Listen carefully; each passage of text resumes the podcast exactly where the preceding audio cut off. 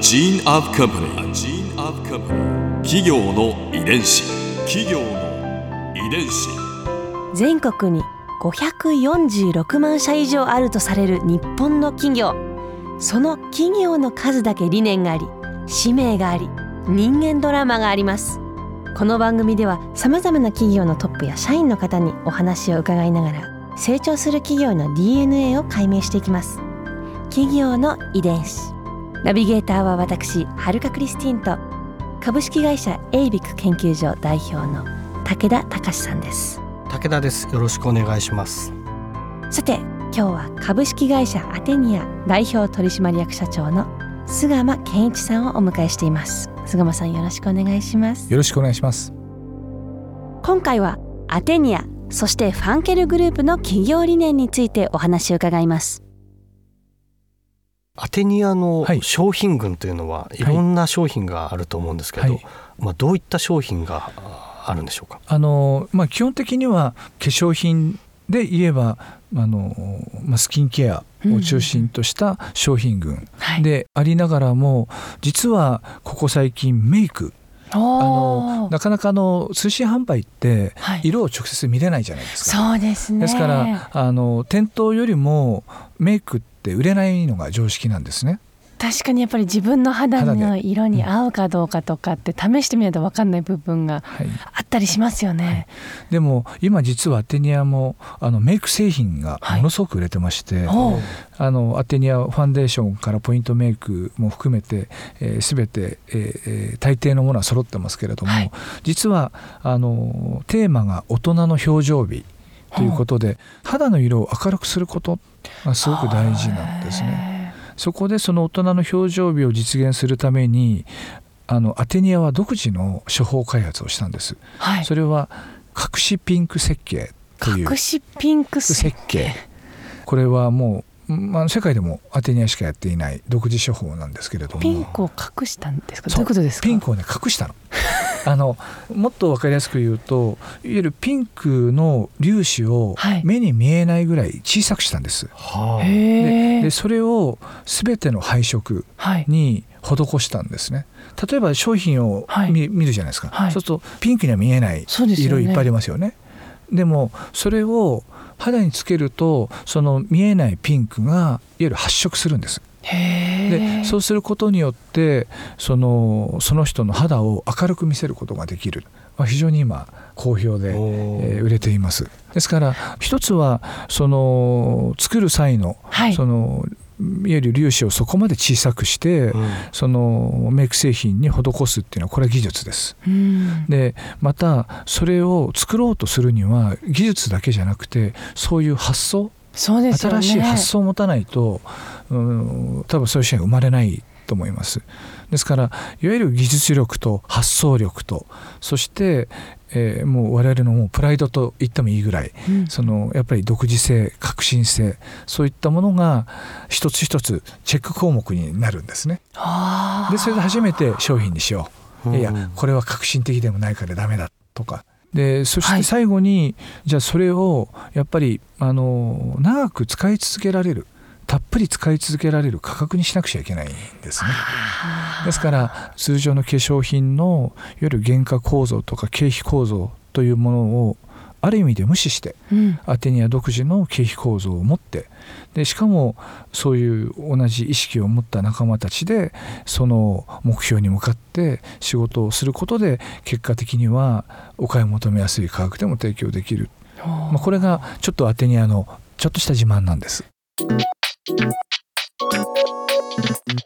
企業の遺伝子あの今ちょうど私全国行脚をしているところでして、であの店舗数は16店舗しかないんですけれど、うん。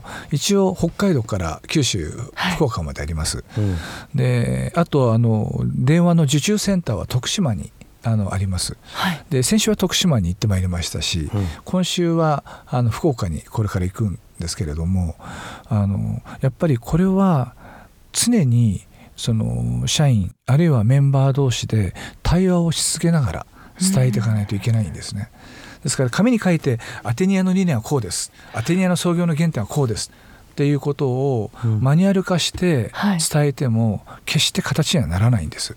ですからこれはあのやっぱりお互いに対話をしながら確認をし合うあるいは気づき合うっていうことを繰り返していかないと企業文化にさえならないんですね。すごい生きた理念なんですね。あのやっぱり7年間厳しいはい苦しい時代ありましたから。ですからあのでそういうコミュニケーションや対話というのもこれはあの決してアテニアだけではなくて、うんやはりファンケルグループがすごく大切にしていることでもあるんですね。ですから今でも創業者自ら、はい。あのファンケルのお店に回ることもありますしなぜファンケルを創業したのかということについてなぜ無添加を作ったのかっていうことも創業者は今でも社員たちに働きかけてます。言い続けてます。えじゃあ朝に朝なんかこれ企業理念をバッと読むとかっていうだけではなく、うん。もう普段からやっぱり接して。そうですね。あのうんやっぱりもちろん写真みたいなのもあります、はい。うん何年に何をしてって。でもそれはあくまでも文字でしかないんですよね。でもやっぱりあのそういう意味では言葉とか対話に勝るコミュニケーションってないと思うんですよ、うん。ですからあのファンケルグループもそうですしアテニアンも特に今それを強く意識してコミュニケーションを取ることをこれを大切にしています。皆さんに聞いているんですけどはい。100年後えだいぶ先の話ですけど100年後ですね。100年後。はい。どんな会社になっていたいまたはなっていると思いますか、アテニアのチャレンジすべきところはやはり化粧品にとどまらないと思います。あのやっぱりそのブランドと価格の価値。はい、もちろんその高級ブランドは高いのが当たり前。うん。で高級ブランドは高いからこそ価値がある。もちろんそれを否定しません。うんうん。だけどもやっぱり今回のアテニアの化粧品もそうですけれど高品質あるいは革新的な価値、うん。またはその世界の最高級品ともあの遜色のない商品はい。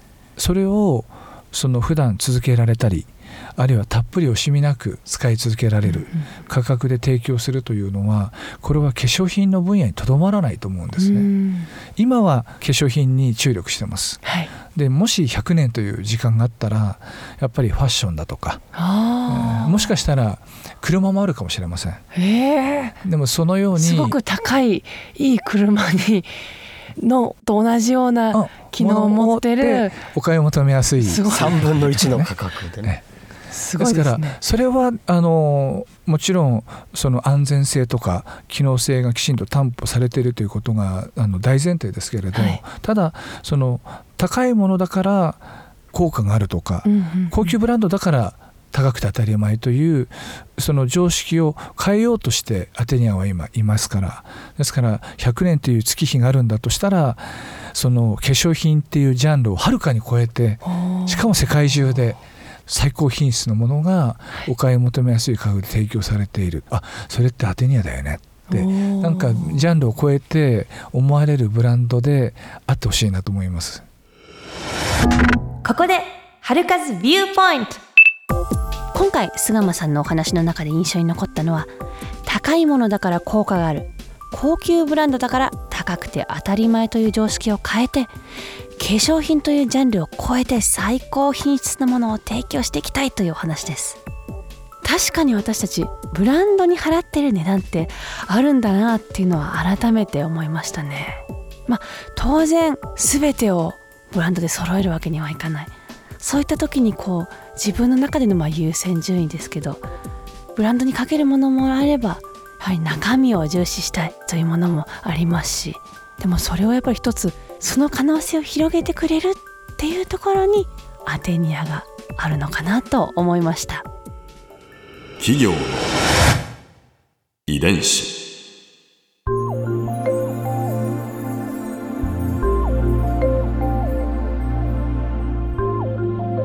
さてこの番組はポッドキャストでも聞くことができます。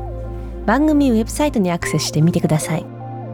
アドレスは www.jfn.co.jp スラッシュ ki です。それではまた来週お耳にかかりましょう。企業の遺伝子ナビゲーターは私はるかクリスティンと株式会社エイベック研究所代表の武田隆でした。